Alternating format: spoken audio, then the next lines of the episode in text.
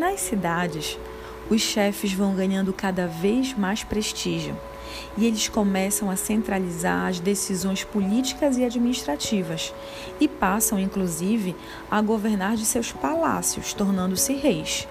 Claro que esses palácios eram construídos por essa mão de obra que precisava ser arregimentada.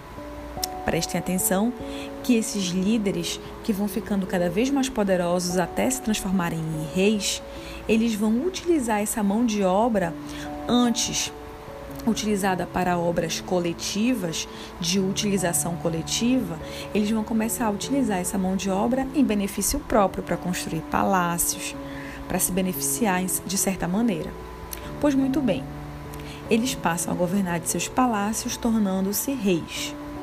A autoridade desses reis, que lhes garantia plenos poderes sobre a população, está relacionada à origem do que nós chamamos de Estado para desempenhar satisfatoriamente suas atribuições, os reis vão se cercar de auxiliares. Isso mesmo, auxiliares. Entre eles havia os sacerdotes que ficavam nos templos e eram responsáveis pela administração dos rituais religiosos, como os sacrifícios e as oferendas aos deuses Além dos sacerdotes, nós vamos ter os soldados que vão impor as leis e proteger a cidade dos ataques dos inimigos, os cobradores de impostos, os fiscais do trabalho dos camponeses e os que acompanhavam a execução de obras. O que nós vamos ter aqui, gente, são funcionários públicos, uma burocracia. Por causa dessa diferenciação de funções, algumas pessoas acumularam mais riqueza e poder do que outras. E o que que nós temos aqui?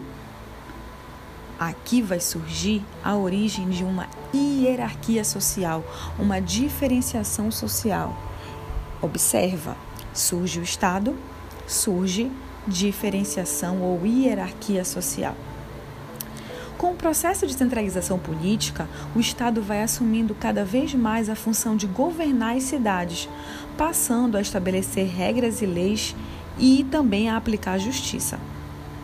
As cidades vão se tornar centros de poder político local, de onde os governantes vão coordenar o trabalho e o funcionamento de toda a comunidade, e é muito importante que a gente lembre disso. Com o crescimento cada vez maior das cidades, as relações entre os membros da comunidade e entre pessoas e instituições vão se tornar cada vez mais complexas. Diferente do que acontecia antes nas aldeias, ah, as cidades, nas cidades mais populosas, nem todos se conheciam ou praticavam o mesmo tipo de atividade. Algumas obras, como os canais de irrigação, que possibilitavam transportar as águas dos rios para as áreas mais distantes das margens, levavam muito tempo para serem construídas, muito mais do que a duração de uma vida, de uma pessoa ou de uma geração. E aí, nessas condições, vai se tornar cada vez mais difícil reter o conhecimento e transmitir esse conhecimento oralmente.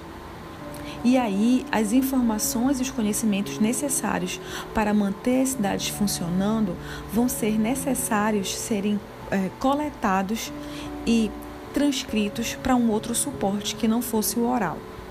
Por isso foram criadas maneiras de registrar essas informações e esses conhecimentos, com os primeiros sistemas de escrita por volta de 4000 a.C., na região da Mesopotâmia e no Oriente Médio. No início, a escrita vai servir para facilitar a contabilidade, controlar a circulação de produtos e fiscalizar pagamentos. Os sinais utilizados eram pictogramas e lembravam mesmo a forma das coisas que eles representavam. Por exemplo, um boi era um desenho de um mini boi, um pássaro era de um mini pássaro, pedras e assim sucessivamente. Com o tempo, esses símbolos vão se tornar cada vez mais simples e passaram a expressar inclusive ideias. Como essas figuras tinham forma de cunha, esse tipo de escrita ficou conhecido como cuneiforme. Logo, ele passou a ser usado também em textos religiosos, contratos, declarações reais e até mesmo poemas. Aprender a escrever e decodificar esses sinais era tarefa de especialistas, os chamados escribas. E um escriba precisava estudar por muitos anos para aprender a ler e a escrever.